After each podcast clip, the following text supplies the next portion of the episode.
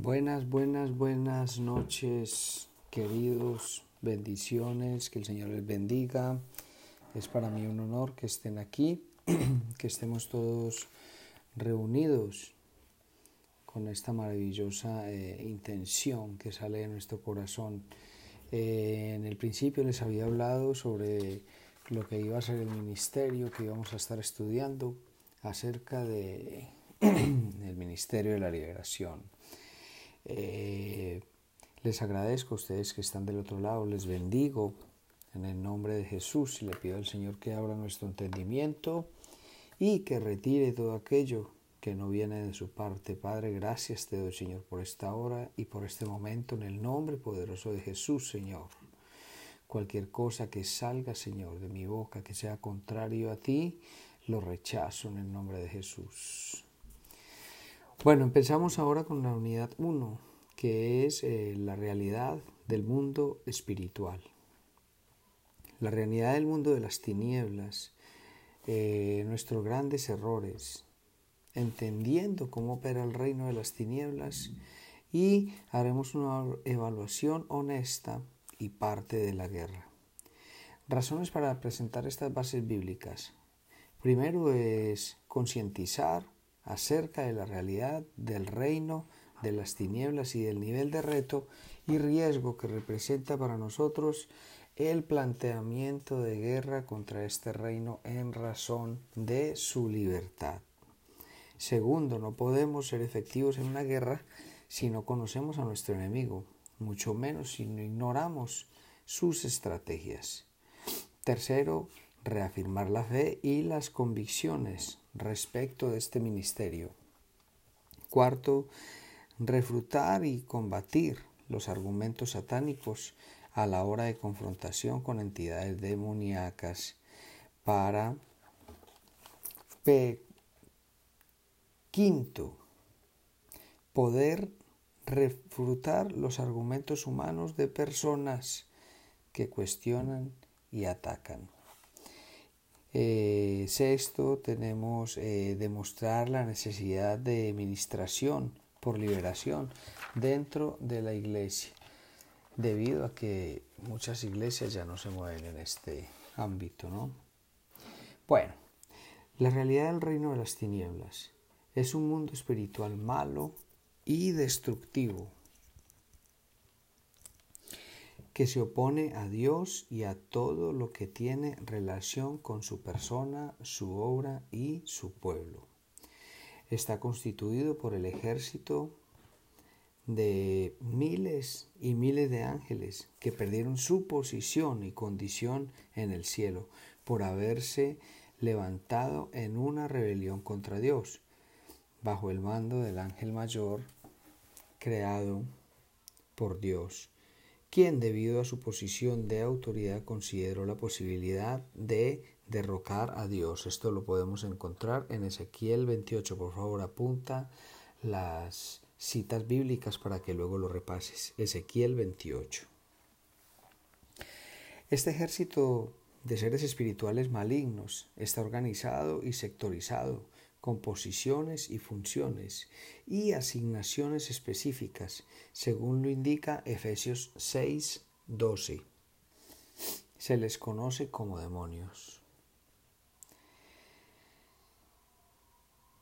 Está en completa intención y firme determinación de destruir al ser humano, como su único propósito y misión no tiene eh, vuelta atrás ni posibilidad de variación en su agenda. Somos el objetivo principal y número uno del reino de las tinieblas.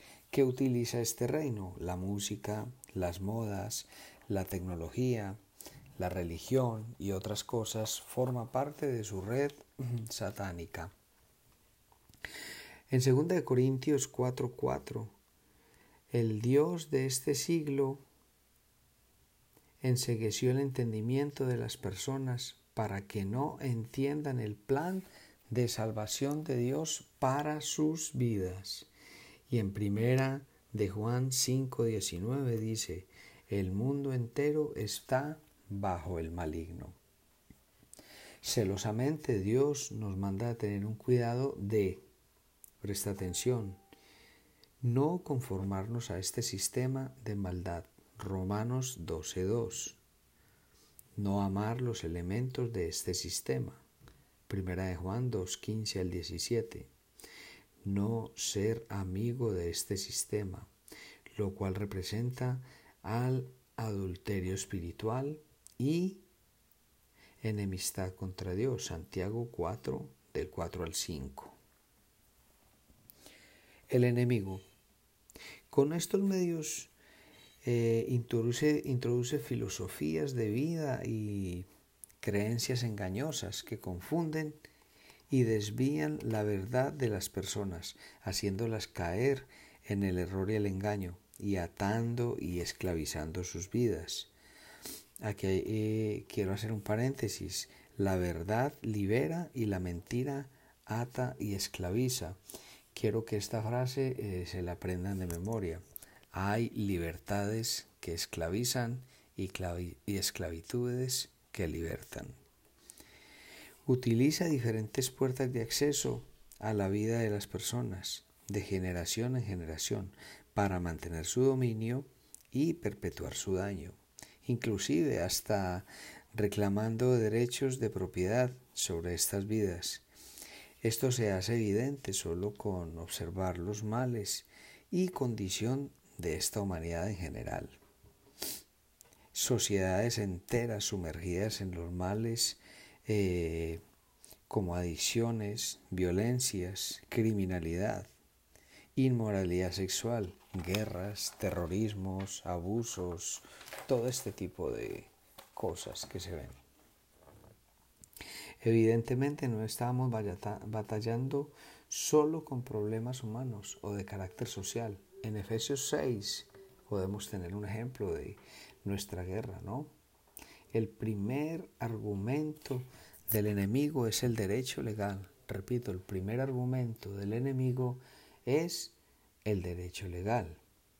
Colosenses 2 del 13 al 15. Pago de la deuda y anulo de los decretos.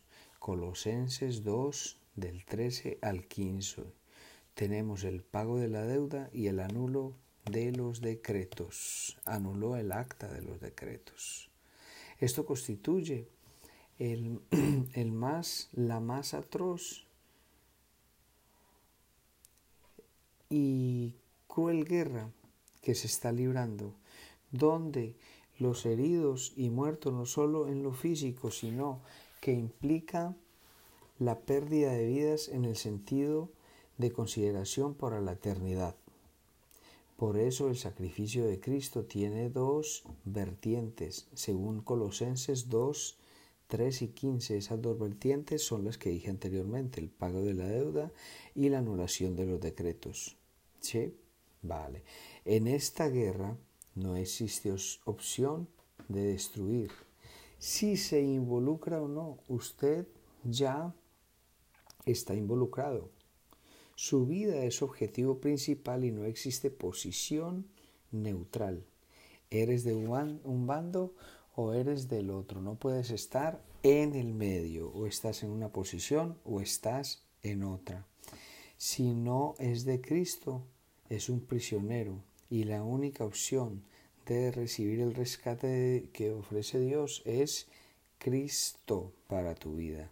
Si es de Cristo, es un enemigo del reino de las tinieblas y el objetivo de ataque 24/7. Recuerda que el enemigo está trabajando 24 horas al día, 7 días a la semana para hacerte la vida imposible, para oprimirte, para sacarte del enfoque. Los que no conocen a, Cristo como su Salvador desconocen esta realidad y muchos la confunden. Por ejemplo, al creer que la brujería es algo de Dios, no sabiendo que están bajo el control del maligno y que todas las armas humanas son inútiles en esta batalla, no hay creencia. Eh, no hay ningún tipo de, de base fundamental. Es simplemente religión, filosofía, tecnología. La brujería es un tema muy profundo y muy extenso. La única decisión, decisión que puede tomar es cómo va a pelear la guerra. Tienes que decidirte por ser un vencedor y no un vencido. Decide ser conocido y amado en el cielo, y odiado pero temido en el infierno. En Efesios 6, 10 al 11 nos enseña que no existe forma ni manera de resistir ni vencer ante tal reino de maldad, solo con el poder del Señor. Segunda de Corintios 10, 3 al 5. La reafirma.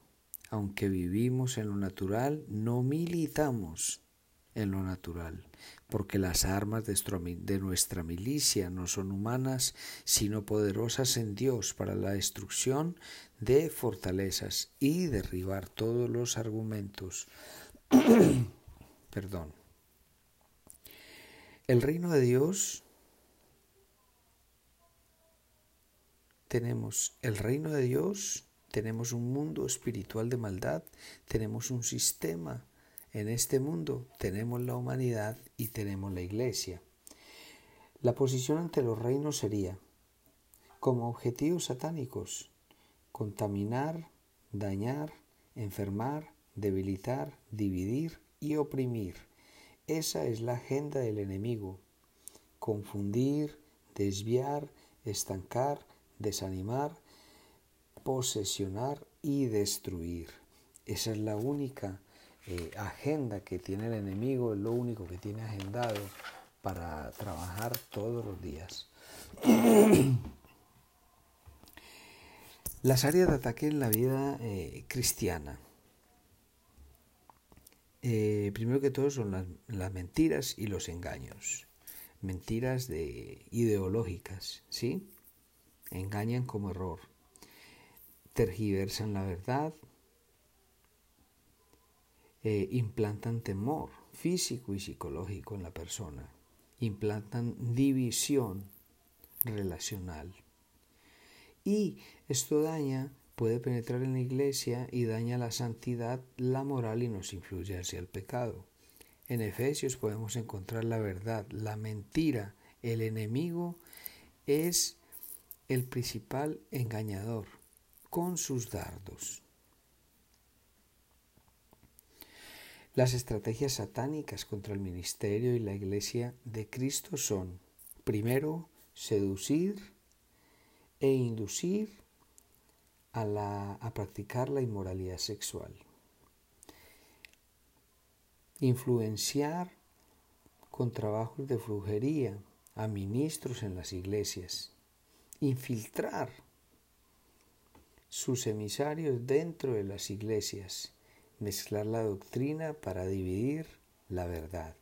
Cuarto, contaminar alabanza y la adoración a Dios. No importa cuán profesionalmente suene, tenemos que estar atentos. Y por último, la distracción que los hijos de Dios no estudien la palabra, que los hijos de Dios no oren, que los hijos de Dios se pasen el tiempo en otras cosas. Nuestros grandes errores, ¿cuáles son? Primero, desconocer e ignorar la realidad espiritual maligna que nos a la que nos estamos enfrentando. Subestimar tan, segundo, subestimar tanto sus maquinaciones como su poder letal. Tercero, desconocer la realidad de las puertas utilizadas por el enemigo como acceso a la vida de las personas para oprimirlas. Cuarto, perder, pretender enfrentar y vencer al reino del mal violando los principios del reino de Dios o con principios del reino del mal. Ejemplo, contaminación con el pecado, rebelión, desobediencia, división, murmuración y críticas, etcétera, etcétera, etc. Quinto, pretender enfrentar y resolver solo con herramientas y recursos humanos. Sexto, pensar que con la conversión de la persona recibirá automáticamente plena liberación de las ataduras espirituales sin someterla a un ejercicio de liberación.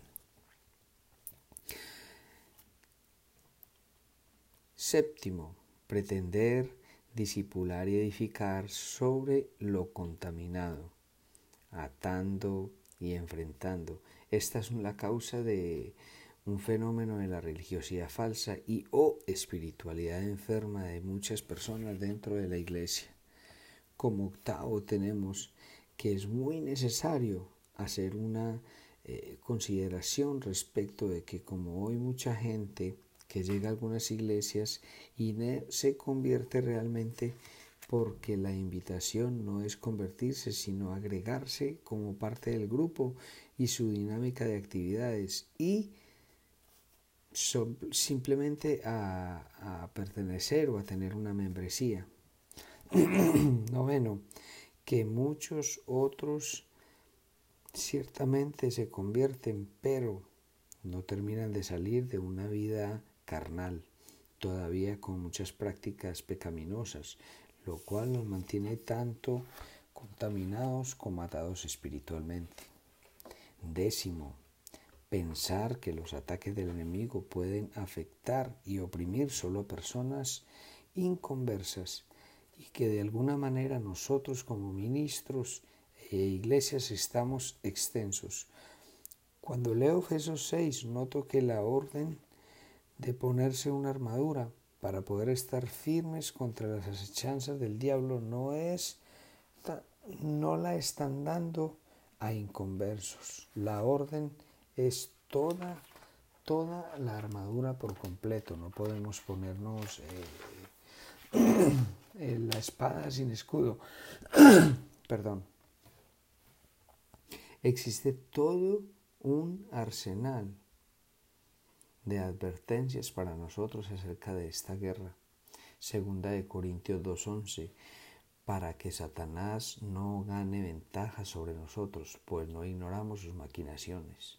Santiago 4.7 nos exhorta acerca del peligro de la amistad con el mundo y la necesidad de someterse a Dios y resistir al diablo. En primera de Pedro 5, 8, 9, ser soberbios, sobrios, perdón, y velad, porque vuestro adversario el diablo anda como león rugiente buscando a quien devorar. Es por eso que segunda de Corintios 10, 3 al 5 dice que esta guerra solo la puede enfrentar con armas espirituales divinas. Efesios 6, 10 al 13 afirma que la única manera de estar firmes con la armadura de Dios bien puesta y al completo. Evaluemos los daños. ¿Sí? Realidad 1. Orden divina. Fortalecidos en el Señor y en el poder de su fuerza. Resiste, re, reármate, ármate con la armadura de Dios para poder, que es el condicionante, y el resultado estar firmes. Y la realidad sería contra las acechanzas del diablo. Una realidad es tomar la armadura de Dios, el condicionante para poder el resultado, resistir el día malo y la segunda realidad contra los principados, potestades, gobernadores, huestes espirituales de maldad en las regiones celestes. La iglesia está expuesta a muchos agentes contaminantes externos que contaminan a las personas, que eh, traen eh, esa suciedad y los hacen estar impíos para sanar, para que no puedan estar sanos, para que no puedan ser libres. Recuerden que el enemigo utiliza todas las estrategias que tenga y que sean posibles para que no se lleve a cabo el plan de Dios. Recordemos que el ministerio principal de Jesús aquí en la tierra era el ministerio de la liberación. Traía sanidades, traía milagros, traía libertad. Muchas veces estamos nosotros bajo una enfermedad y eso simplemente es opresión del enemigo. Por eso Jesús cuando vino a la tierra